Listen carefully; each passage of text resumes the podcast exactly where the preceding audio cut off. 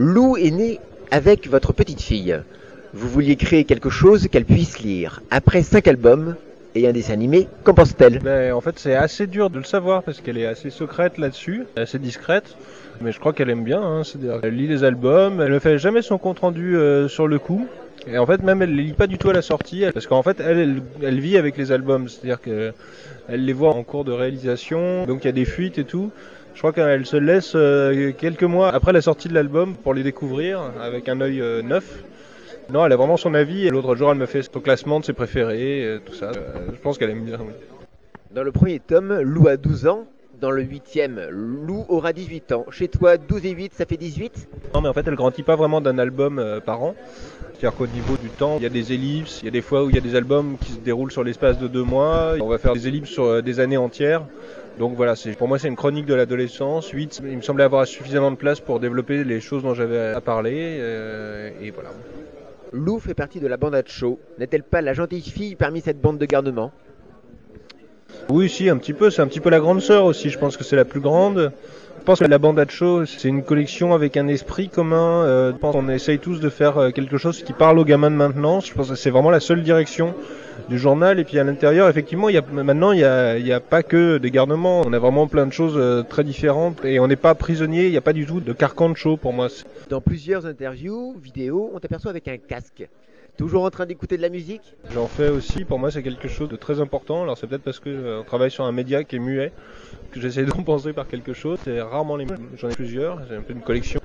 Voilà, oui, c'est un accessoire. C'est un peu comme une cravate aussi. Hein. C'est une façon de se donner une contenance. Hein. Faut pas se voiler la face. Ton univers d'auteur, musicien, auteur BD semble être assez proche.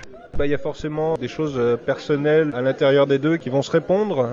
Moi, ça m'arrive presque de composer de la musique pour travailler. euh, C'est-à-dire qu'il y, a- des fois où je vais, prendre des notes sous forme de musique, en fait. C'est-à-dire que je vais avoir une espèce de vision d'une ambiance pour l'album. Et avant de se concrétiser sous la forme d'un récit, ça va être vraiment un feeling et des images. Généralement, c'est ça pour écrire un album. Je vais créer quelques dessins, vraiment sans la trame, juste des images qui m'inspirent.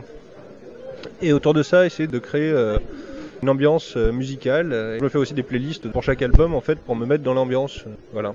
Qui est Olivier Milo Qu'est-ce que c'est que le viandé de Polpette Olivier, qui est un camarade scénariste, qui m'a fait découvrir beaucoup de films, qui m'a nourri donc à la fois culturellement et, et, gustativement parce qu'il cuisine très bien.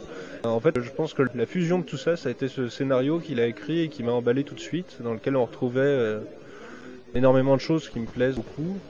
Et euh, voilà, ça a été l'occasion de travailler avec lui, alors que j'avais juré mes grands dieux que je travaillerais jamais avec un scénariste, mais c'est quelqu'un qui est tellement proche de moi euh, que c'est complètement cohérent que je fasse ça. Et voilà, donc c'est un, album qui va faire 120 pages.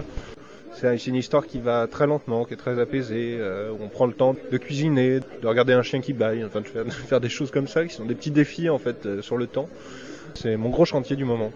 D'après vos blogs respectifs, justement, tu le dis, Olivier Millot et toi êtes de fin gourmet. Fin gourmet, fin gourmand? J'ai pris 10 kilos en faisant cet album. Euh, c'est vraiment de la conscience professionnelle, je goûte tout, parce que ça parle donc de gastronomie. Euh, non, c'est pas uniquement ça. Euh, oui, euh, fin gourmet. Moi, je, cuisine pas du tout. Moi, j'ai pas du tout ce talent, cette patience et tout ça. Par contre, ce que fait Olivier, c'est toujours fabuleux. C'est devenu une bonne adresse d'ailleurs auprès de, tous mes copains euh, parisiens qui, qui sont aguerris, qui connaissent le coup et maintenant qui sont assez souvent invités, et qui mangent de très bonnes choses chez lui.